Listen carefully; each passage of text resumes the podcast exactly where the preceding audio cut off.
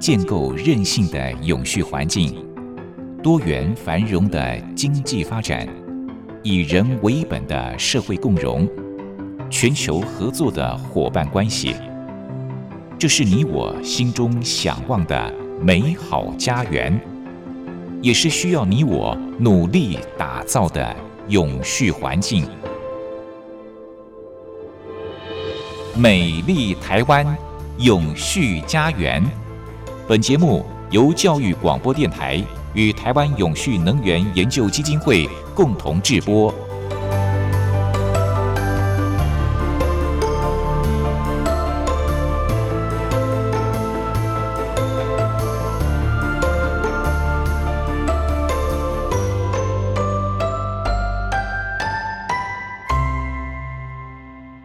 朋友您好，欢迎您收听《美丽台湾永续家园》，我是节目主持人朱琳。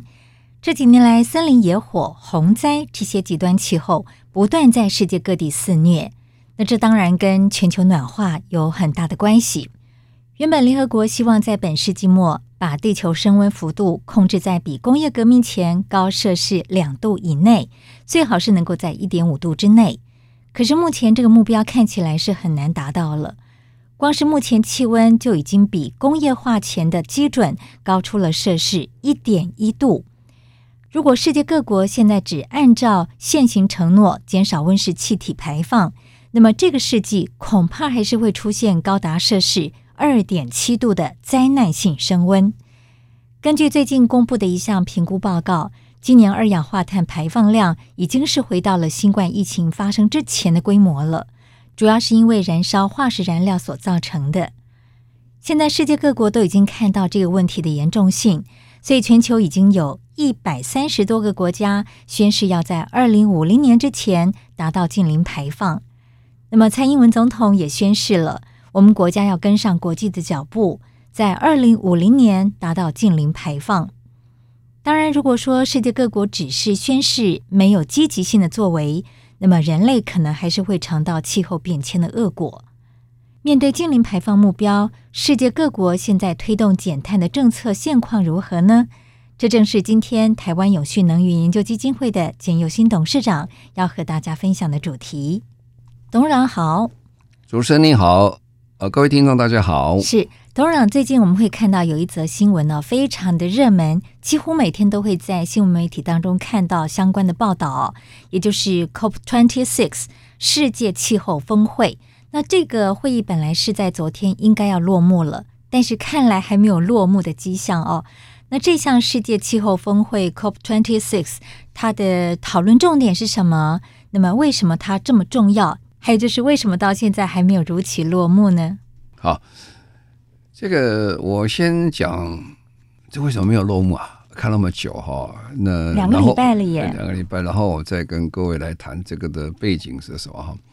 其实我参加呃 COP 的会议已经参加十几年了，我从二零零八年开始参加到现在，我每年都参加。那今年因为疫情的关系，还有因为啊疫情造成说嗯来往的。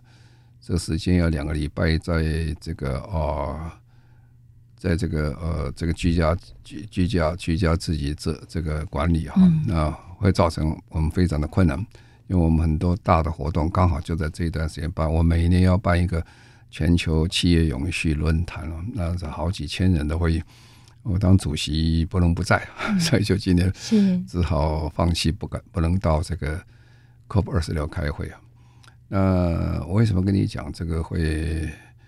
礼拜五本来应该是昨天五点钟就要结束了，我很清楚跟你讲，它不会结束的原因很清楚了，原因是为什么？因为这个 COP 二十六这个会很难开的啊，这个会差不多有一百九十七个国家联合国的会员里面参加，一百九十七个，是非常非常多，所以它组成就很复杂，很复杂。第二。这个问题其实大家晓得，你和我开会都不会说，开会前我都不管事，只是开会来开会。其实是整年都在谈这个事情。哦，今天一会议结束就要开始准备谈明年的事情。嗯，因为内容非常的复杂，而且牵涉到各国的国家利益很大，所以大家愿不愿意答应呃，都不见得会同意啊。这个它的复杂性，因为从早期开始谈，就是大家是不是体认这个是真的很严重的问题？早期哦，这个二十年前跟现在已经差很多了。那个时候觉得，呃，有些国家还仍然不以为然哈，但现在大概已经得到共同的一个共识，这的确是很重要的问题，而且是很严重的问题，他说必须要解决。那第二个。早期开始了就要问，哎，谁的责任啊？这个责任打破碗的人要赔碗嘛，是吧？嗯，这个出问题的人要负责嘛。那这么多碳排是谁排的？当然是西方世界，当然是英国、美国啊，这些德国这些工业先进国啊，你们负责任比较多了。那小国呢，像这种太平洋小国，我们的友邦等等。他说：“我们根本就没有什么碳排，都是你们碳排，结果我们国家要被淹没掉了，海水上涨，那你们要帮忙，你们要解决问题。嗯，所以责任的推属就差了很多啊，这个是一个很重要。所以后来就变成说，好了，我们大家都有责任，但是我们有不同负担程度的责任啊。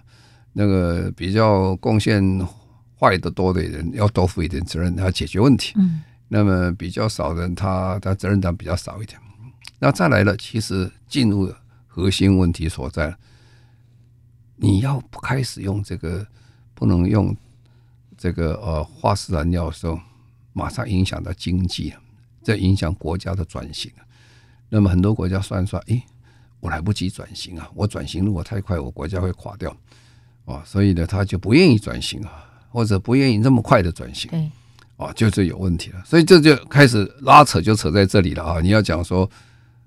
你要转多快啊？你说要减一点五度啊，或减了两度啦，或者减一点八度啦，就就会转型速度就是不一样了，大家会吵。那第二个就是说，我如果说要减啊，那么我必须要看看呢，我国家现在的所有的这些人民跟经济是不是能够配合了？如果不能配合的时候，他用其他的名义，他来来阻挡这个法律的通过。啊，比如说我们早期讲说，到底要减碳多少呢？二零二二零五零年早期，我们还讲说减百分之五十，那现在已经没有人家讲减百分之五十，要减百分之百。换句话，它速度加的很快了，double 速度快的。这个速度快的时候，很多国家会翻船。那另外一个问题就是说，落后国家哈，大家都想，第一个我们其实贡献很小了，二氧化碳我们产生不多，但是现在我叫这个转型，我根本就没有经费。我的国家根本经济状况也不好啊，嗯，我不好状况，你还叫我来做这些事，我有困难。那你们这些闯祸了，这些呃，这个这产生这么多二氧化碳这些大国们呢，你们要捐钱给我们啊。所以联合国后来在巴黎协定的时候就讲说，好，那么所有的先进国家一年要捐一千亿美金出来。哇，一千亿美金可是真不小啊，要分给那些。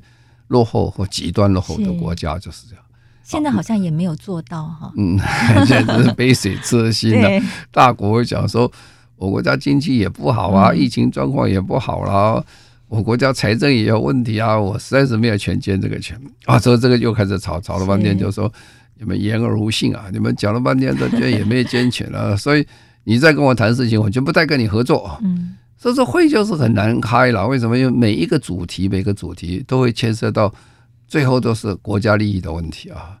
所以每一件事情要通过的时候，大家要考虑了很久。就像二零一五年的时候，都在讲两度或一点五度的问题了。本来大家谈谈都谈好两度，但是就是有些国家是坚决反对两度的，像小岛国，他讲得很清楚啊。哎，一点五度，我国家说不定海水上涨已经淹光了哈。对，我还跟你谈两度，我跟陪你们做什么？我国家都不能生存，所以他们就坚决要一点五度。后来在那天开会开了很久了，有一百五十个国家元首参加，表示大家很重视了。啊，那最后大家妥协了，哈，就以两度为目标，那么做尽量做到一点五度。不过加个蛋书了哈。呃，联合国再花三年时间，请联合国的这些科学家们呢，来再做个这个呃分析，到底是两度一点五度对地球比较好一点。那么在二零一八年，他们在韩国呃一个联合国大会里面正式宣布了哈，就是联合国呃，科学专家们就说一定是一点五度了。嗯，呃，两度的话，地球是危危难就非常多了哈。一点五度要做到的话，必须在二零五零年呢，要做到碳中和啊，全球做到碳中和才有可能达到一点五度啊。那这所以呢，这交代就出来了，大家有这个问题就吵吵。然后到到这个今年的六月的时候，联合国科学专家们又来个报告。我说现在很糟糕，现在非常影响非常大了。我们可以从最近看到地球温度到处洪水啦、大雨啦、暴雨啦、大台风、大飓风啊等等啊，大火啊，森林大火。刚看，哎，现在大家觉得我们现在火烧到屁股了，问题很严重，所以大家讲说哦，不行不行，这样的话很可怕，所以大家讲说好，我们必须要加速。所以才说全球开始进入碳中和时代。嗯，哦，碳中和时代其实这次还是有些国家还有意见的哈。不过它慢慢进来了，印度它也提了，它二零七零年哈，二零七零，二零七零年。那不管因为这个现在大家都慢慢也得到一个结论出来。所以今年呢还有很多的案子在这边呢，都还没有完全的得到答案。那为什么我刚才讲说为什么拖那么久呢？过去十几年每年都这样发生呢？本来已经谈很久，谈很久才到联合国这个呃大会来开了哈。在大会开的时候又在吵，因为大家还是不同意，还是不同意啊，所以吵吵。所以每一次开会吵吵吵吵到前两个礼拜开始开，大家行礼如仪，开的还蛮高兴的。但坚坚持的人还是很坚持，所以到了呃礼拜五啊下午，本来五点钟要结束的时候。永远是结束不了的啊！历届都是如此，我每次参加没有一届是意外啊，就开始开啊！哦，他们很厉害哦，就连续开，连续开，开到礼拜六上午六点上看看，有一年开到礼拜天了哦，开到礼拜天，开到什么时候为止？开到这些代表人实在是体力已经耗竭了，实在 不行了。最后说好好好，我这样决定，所以很有意思啊。呃，今年到底是礼拜六的上午还是下午，或者会不会拖到礼拜天？啊，其实呃，我们看着办了哈。是，所以那个完成了，我们再来分析他们的呃这个影响有多大。哎，董事长，我很好奇，那在您过去所参与的会议当中，拖得最久的是哪一年？您还有印象吗？那拖了几天呢？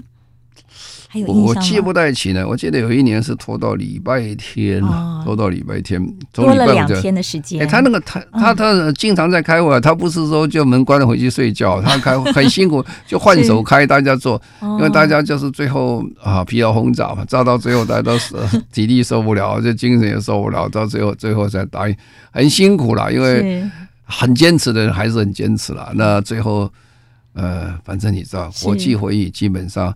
某观点就是讨价还价，是是，听起来像是车轮战一样哦。而且我我常在想说，像他们做了很多的宣誓，宣誓归宣誓，那究竟最后会不会真的做到？好像是另外一回事了。好，我们休息一下。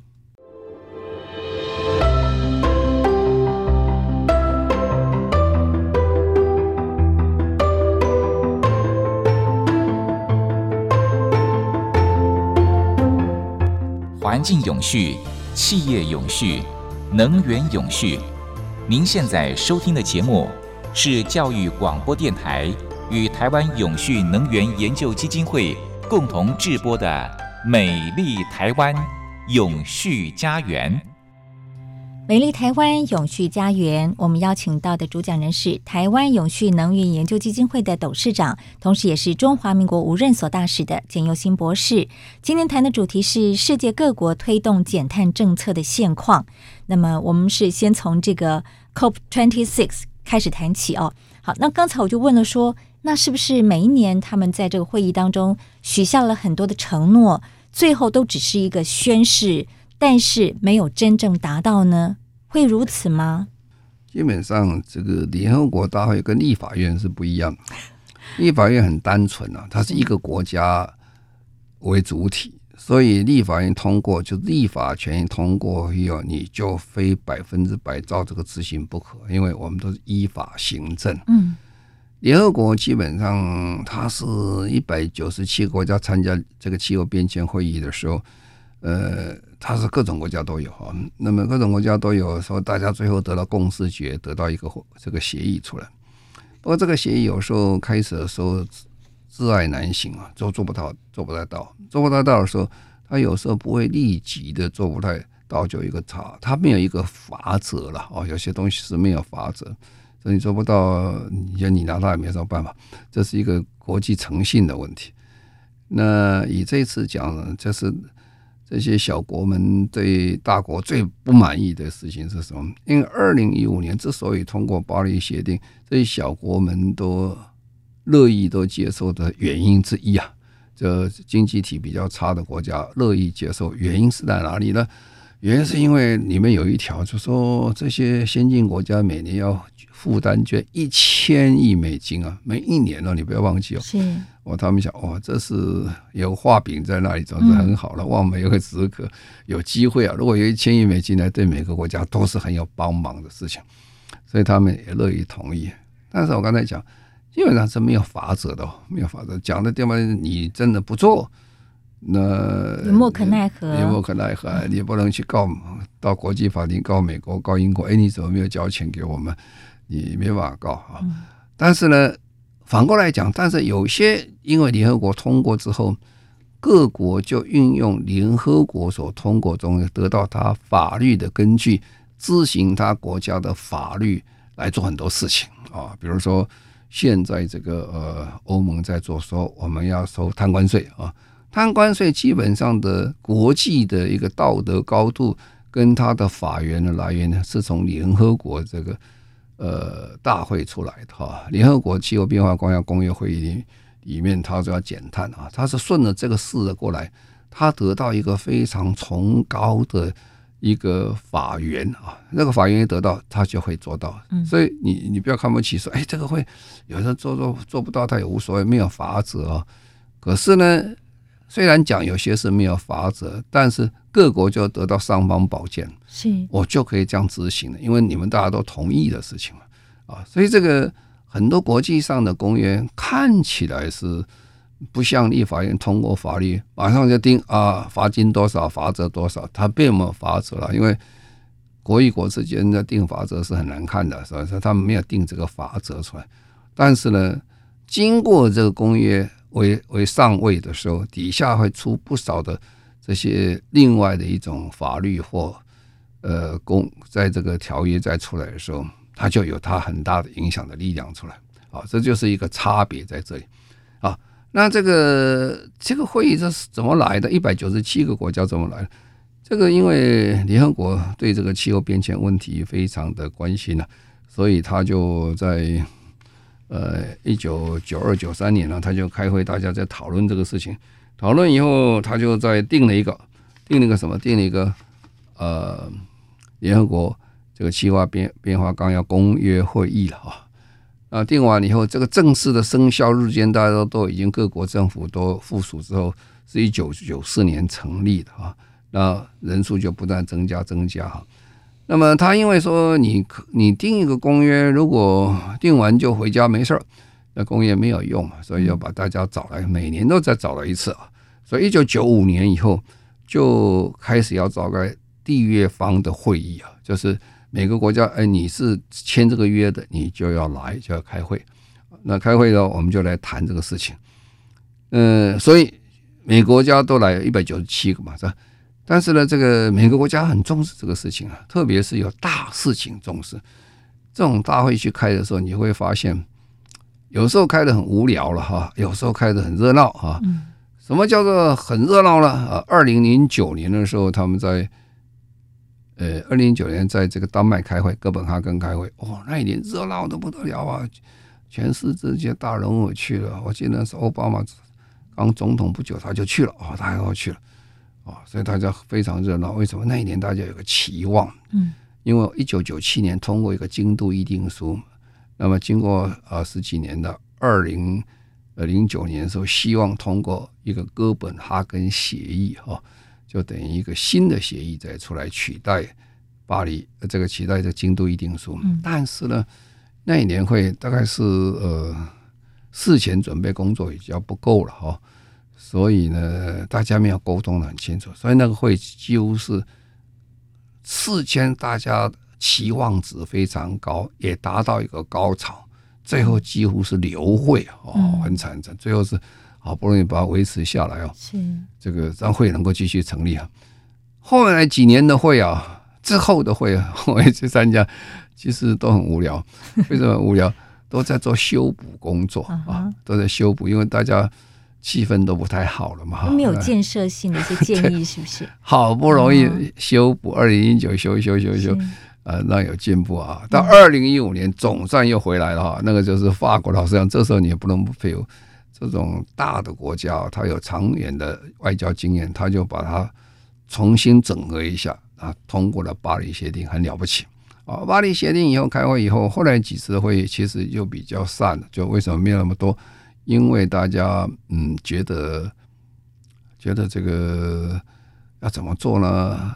虽然已经都答应了，要怎么做还要需要再再讨论。所以后来几次就是都是在讨论巴黎协定通当时通过架构完成之后，怎么去填那些细节的问题。那今年呢？今年这个在英国推，本来是应该去年就要开的话啊，你想去年因为疫情的关系，对，本来也不是在英国开的啊，本来是在意大利开。那么在意大利开的时候，啊，意大利刚好那个之前呢，突然发生意大利，各位记得吗？意大利那时候发生非常大的疫情哦，哇，死伤人数非常多哈。那这个所以大家觉得意大利不能去，意大利政府也觉得他不能办。所以英国人就好了，我就老大哥帮个忙，我就没接下来。嗯啊，所以这次会其实你挂的牌是挂两个，不过英国跟意大利啊这两个一起办啊。那英国人呢，他是非常在气候变迁上有作为的国家，所以他们希望做的比较更强势、更好一点。所以他今年的主题哦又不太一样，他今年主题就顺应我们刚才讲二零呃一五年巴黎协定通过之后，那么现在正在走。啊，所有的叫做近邻啊，所以这个他的这个今年的主题就 Race to Net Zero 啊，就是大家一起走向近邻时代。嗯，哦，这是一个非常宏观的好题目在这里，所以英国人就希望各国在这个大会里面有所承诺了。是，他其实已经达到了，大概百分之七十几国家都已经承诺了啊，说要做到净零。做到碳中和啊，甚至刚刚讲，印度都已经通过二零七零年了，所以它整个大场面架构是完成了啊啊，但是细节还没完成啊，细节没完成就很多复杂的问题就出来了，所以我在讲，他礼拜五晚上是绝对结结束不了的。大家要再谈一谈，要怎么样再完成这个事情？我不晓得今年会拖多久，那我们就走着瞧吧。是 OK，听起来大家都是有共识哦，都希望能够在二零五零年达到近零排放。我在一份资料当中看到说，其实现在已经有一百三十多个国家，他们已经做了这样的宣誓了哦，我们就拭目以待。好，我们休息一下。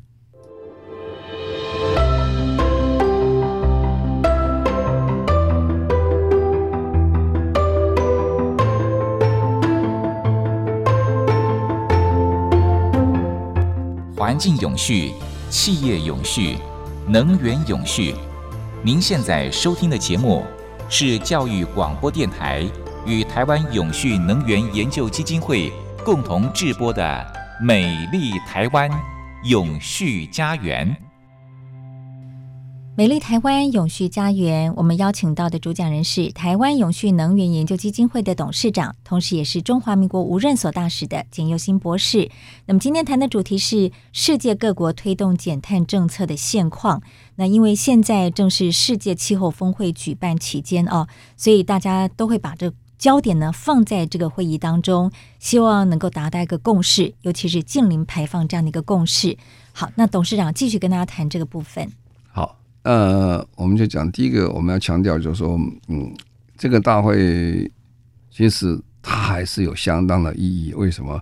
因为单看一次的话，你会觉得好像没什么成就。但是如果你要从第一届到二十六届，你就发现人类大家共同在呃对气候变迁议题做处理的时候，从开始说比较没有共识，到现在共识是非常的强了啊。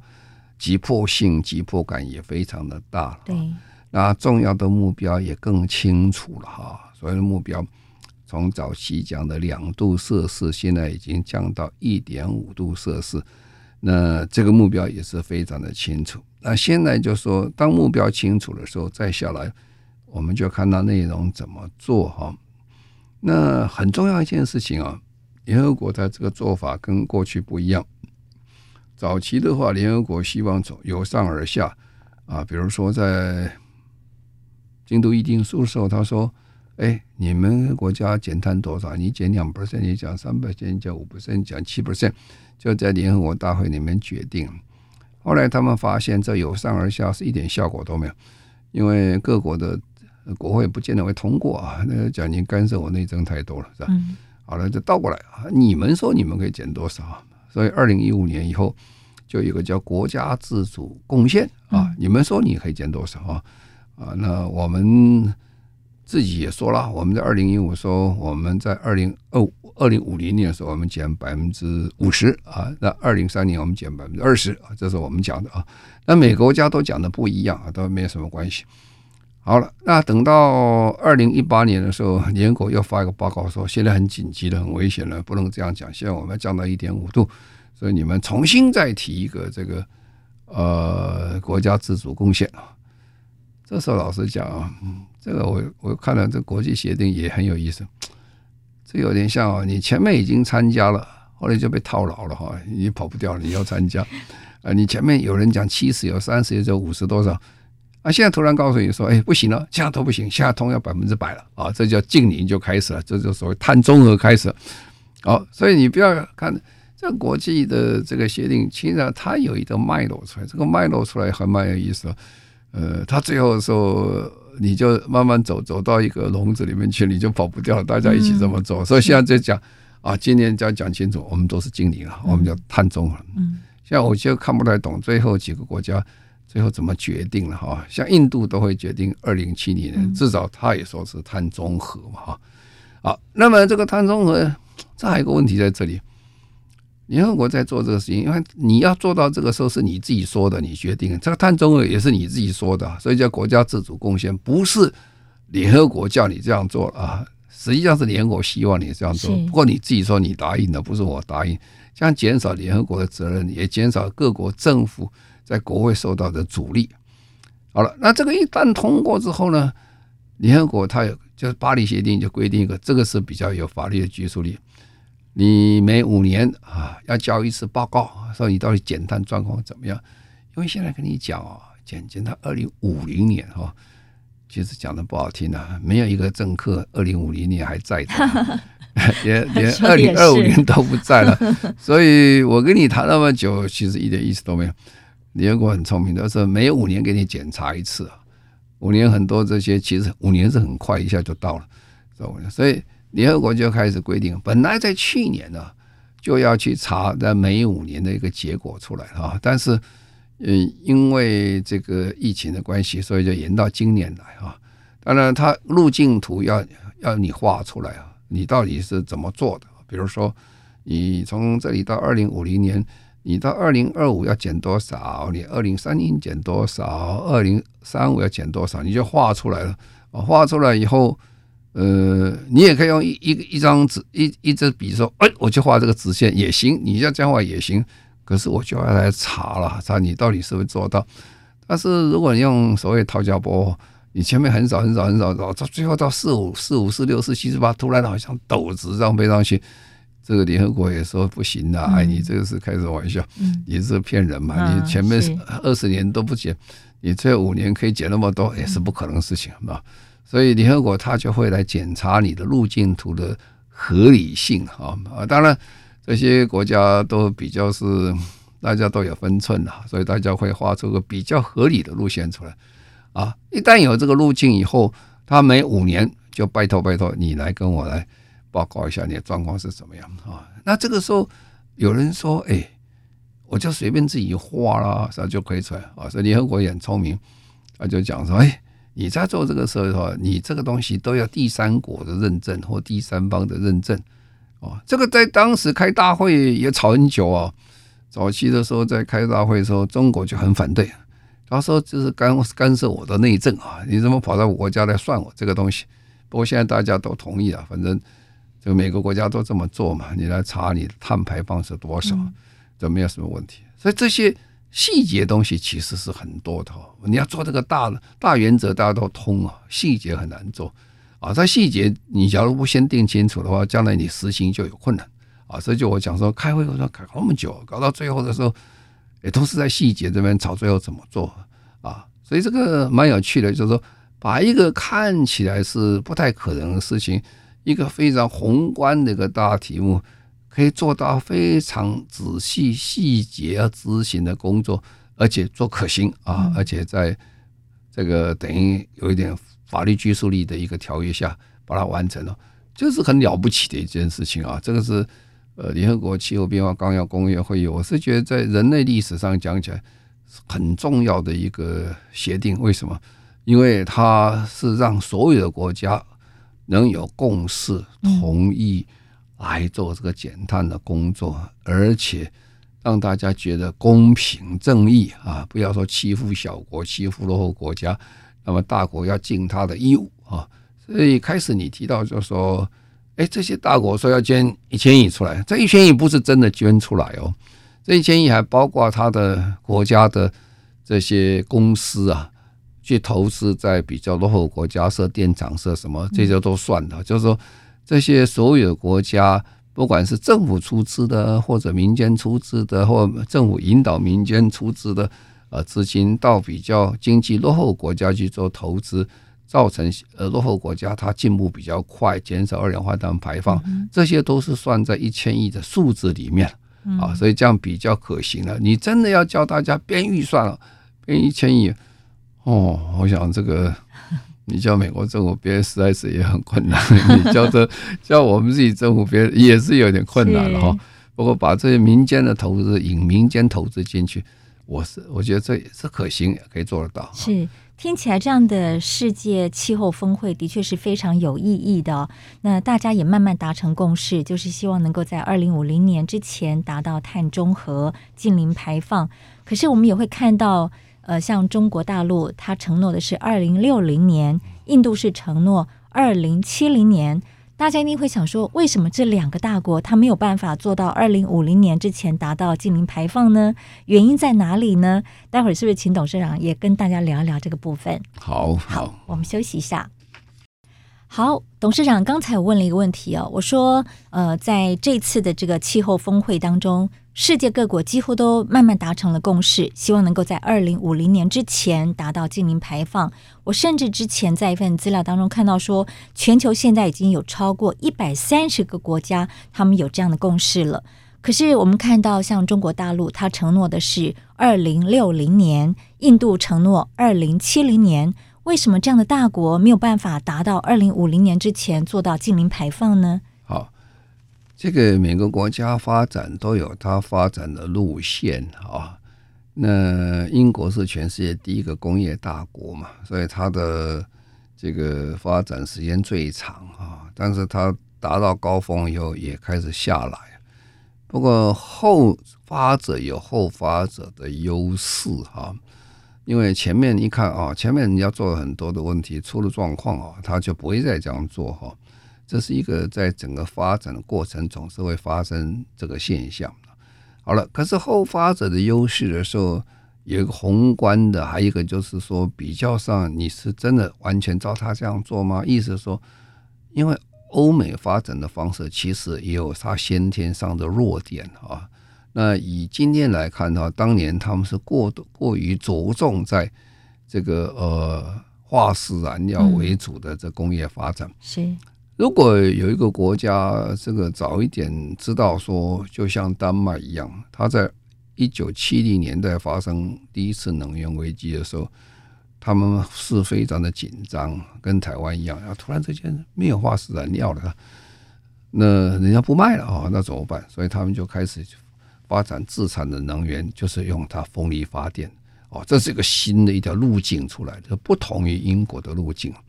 所以丹麦这个国家，你看最近他们经济成长都非常的好，并没有因为呃化石燃料价钱高低的影响，而且这个在减碳，它减碳成功，它用再生能源啊。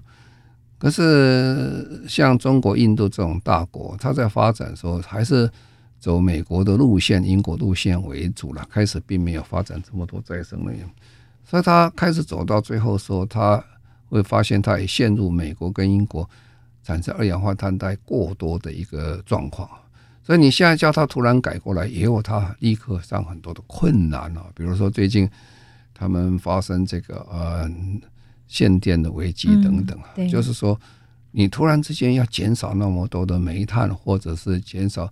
天然气发电说，它有实质上的困难啊，所以它这它要完成这个减碳的这个时间就比较少很多。在二零零七年那一年是一个很重要的关键年，二零零七年那一年是因为早期哦，美国是最大工业工业国，也是最有钱的国家，所以它用的产生二氧化碳最多。到是二零零七年之后呢，就是变成中国变世界第一位啊。早期在二零零七年以前，中国常常会讲说：“哎，你们早期发了那么多这个二氧化产生那么多二氧化碳，你应该负责人比较多。”可是二零零七年之后，中国二氧化碳量就开始超过美国了。那现在几乎是超过快两倍了，这这个是非常可观的数字，是吧？啊，所以他现在走到这条路线，刚才讲发展路线跟美国早期走的一样的时候，他要改过来，真的是比较辛苦。尤其中国，它先天上有个问题，它的煤矿是非常的丰富哈，那么它气天然气就少了一点啊，那这个油更少了，所以它现在是全世界最大的石油进口国，所以它改很困难。那印度更是了，印度也是这样慢慢发展出来的，它也没有跳跃式的发展，说开始就用再生能源等等，所以这样呢，它就开始发展，它在想。我如果不用这种石化燃料方式在做的时候，呃，我这国家进步太慢啊，就不行。很多贫穷人是太多了，所以他们就是好，那我们这样做，我们就二零七零年啊，不管不管二零年、六零年、七零年，其实这些西方国家还是很厉害啊。他有一套方式，因为早期在做这个呃京都议定书的时候，他们都是用道德高度讲，诶，京都议定书其实简单都是教那些先进国家减。并没有叫这些落后国家减，啊，所以这个是道德高度讲，我们要先做。到二零一五年的时候就已经发现不对了，呃，像中国这样排碳量也很大，他也要做啊，不做的话，将来是不能解决问题啊，因为它变成排碳量第一位，所以它就变成另外一套模式出来，把大家一起加进来啊，做一套系统化，然后大家一起来做减碳的工作啊。那现在这样做法是靠法律在做了哈，但是还是做不了的。所以西方国家还是把他们资本主义的方式拿出来，他就开始用金融的方式来做。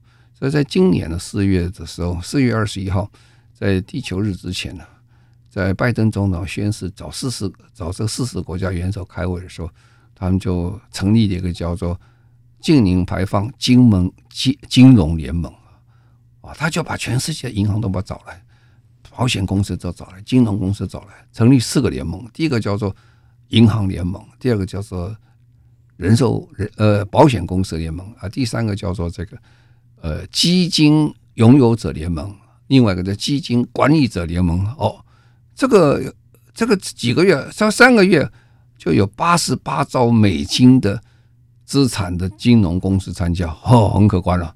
那这干嘛呢？这些公司跟他讲清楚，从现在开始啊，你不能贷款给那些污染者。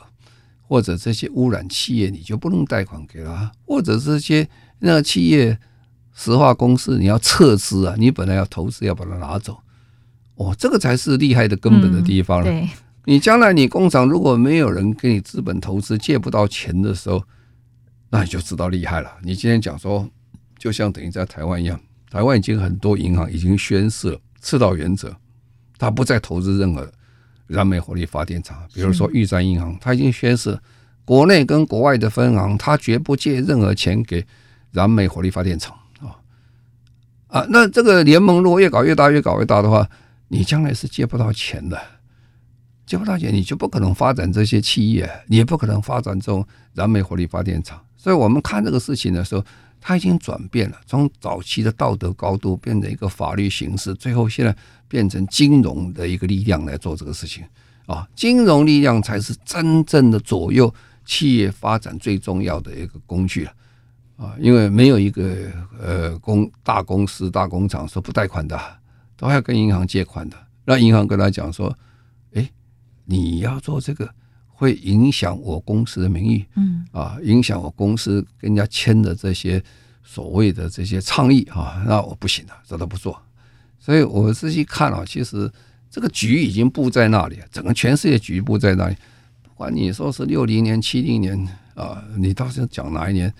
其实我倒是不借钱，你就是没办法，你根本就发展不了了啊。所以这个我们看这个气候变迁发展历史，它其实是一个人类历史上非常大一个转型的一个计划。什么转型呢？就是把现在的。化石燃料的这些经济体全部改成非化石燃料经济体，而且时间很快啊，就在未来稍三十年要完成啊。这个时候，其实我看目前现在的呃气候变化纲要公约会议所造成的结果，我是比较乐观呐，我是比较乐观。当然有人都会常反对，他说可能吗？我最近常常去演讲，人家都问我说啊，台湾有可能做到净零吗？因为台湾还有百分之七十几的民众不相信说我们可以不用化石燃料，在二零二一零年不用化石燃料。我投我做个民意测验，他们都不相信了啊。不过不管你相信不相信，其实这个路是往这边这样子走啊。那你台湾做做做，你做得到也可以，做不到也可以，你非得做。如果你都不做，然后你说做不到，你不但得不到你国际上的同情啊。甚至你会变成国际上大家非常不喜欢的一个分子啊！你不是好公民了，因为大家都在为地球在努力的时候，哎，你想这样做，更糟糕的是什么？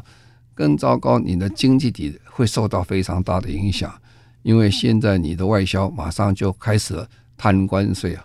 二零二三年这个欧盟一月一号就开始实施，二零二六年开始收费啊，就开始收摊关税啊！你你摊关税来了，你你还。